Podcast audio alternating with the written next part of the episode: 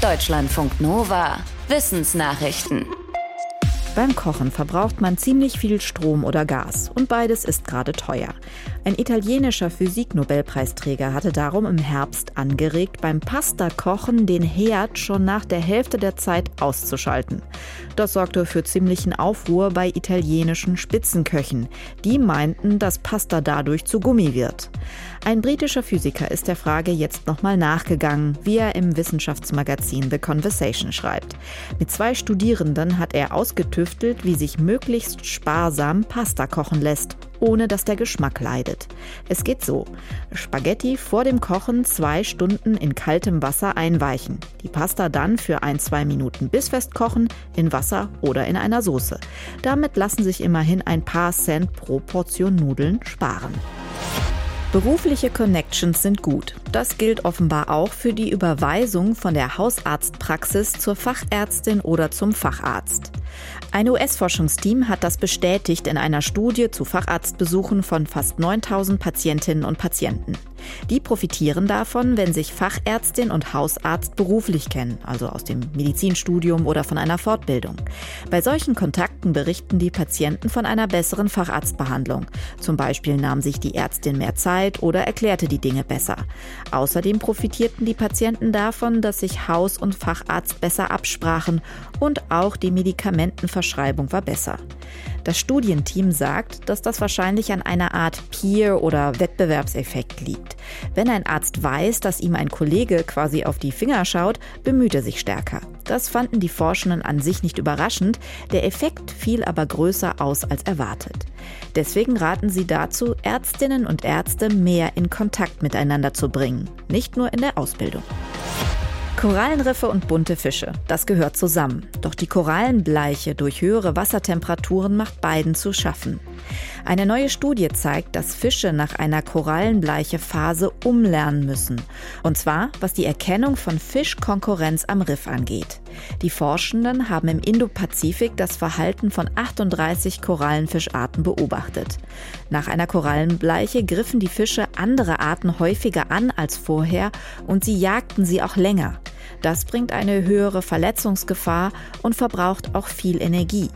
Das Forschungsteam warnt, dass korallenbleiche Phasen mit der Erderwärmung häufiger werden und dass das die Fische unter Stress setzt. Nicht nur, weil sie durch die Korallenbleiche weniger zu fressen finden, sondern auch, weil sie offenbar jedes Mal neu lernen müssen, gegen welche Konkurrenz am Riff sie sich wehren müssen und mit welchen anderen Arten sie friedlich zusammenleben können. Der Abrieb von Reifen bringt viel Mikroplastik in die Umwelt. Und über diesen Weg können auch giftige Stoffe im Ackerboden und am Ende in unserem Salat landen. Davor warnt ein Forschungsteam aus Österreich in einem Fachjournal. Es hat in Laborexperimenten untersucht, wie Salatpflanzen Chemikalien aufnehmen, die bei der Reifenproduktion und beim Fahren entstehen. Dazu gehört auch ein Stoff, der mit einem Massensterben von Lachsen in den USA in Verbindung gebracht wird. Die Messungen zeigen, alle fünf untersuchten Stoffe landeten in den Salatpflanzen. Außerdem macht sich das Forschungsteam Sorgen um Abbauprodukte, die in der Pflanze entstehen, denn bisher ist wenig dazu bekannt, wie giftig die sind. Als nächstes wollen die Forschenden untersuchen, ob Pflanzen in echten Böden die Chemikalien ähnlich aufnehmen wie im Labor. Ein langer, heißer und trockener Sommer. Das hat 2022 auch die Stromproduktion in Deutschland geprägt. Nach Berechnungen des Fraunhofer Instituts für Solare Energiesysteme wurde fast ein Fünftel mehr Solarstrom erzeugt als im Jahr davor, wegen des sonnigen Wetters und auch weil viele neue Anlagen gebaut wurden. Der meiste Strom wurde aber durch Windenergie und Braunkohle erzeugt. Solarenergie liegt dahinter auf dem dritten Platz, gefolgt von Steinkohle, Erdgas, Kernkraft und Wasserkraft. Der Anteil erneuerbarer Energien am deutschen Strommix stieg auf fast 50 Prozent. Europaweit wurde allerdings das dritte Jahr in Folge mehr Strom durch Kohle gewonnen. Das gilt als besonders klimaschädlich. Ein Grund war, dass nach dem Angriff Russlands auf die Ukraine russisches Gas als Energiequelle weggefallen ist. Außerdem standen in Frankreich viele Kernkraftwerke still. Der Blauwal gilt als größtes Tier der Welt, selbst im Vergleich zu Dinosauriern. Bisher wurden noch keine Fossilien gefunden, die größer waren als ein Blauwal mit seinen 30 Metern. Aber Forschende können sich vorstellen, dass es vielleicht doch noch größere Tiere gab. Im Verdacht haben sie riesige Fischsaurier aus der Triaszeit, also vor rund 250 bis 200 Millionen Jahren.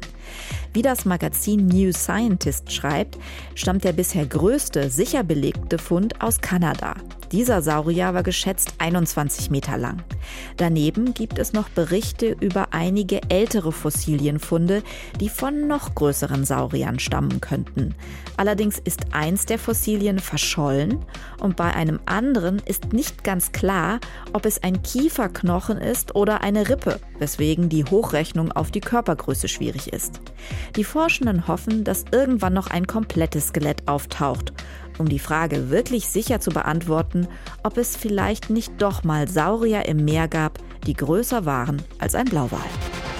Deutschlandfunk Nova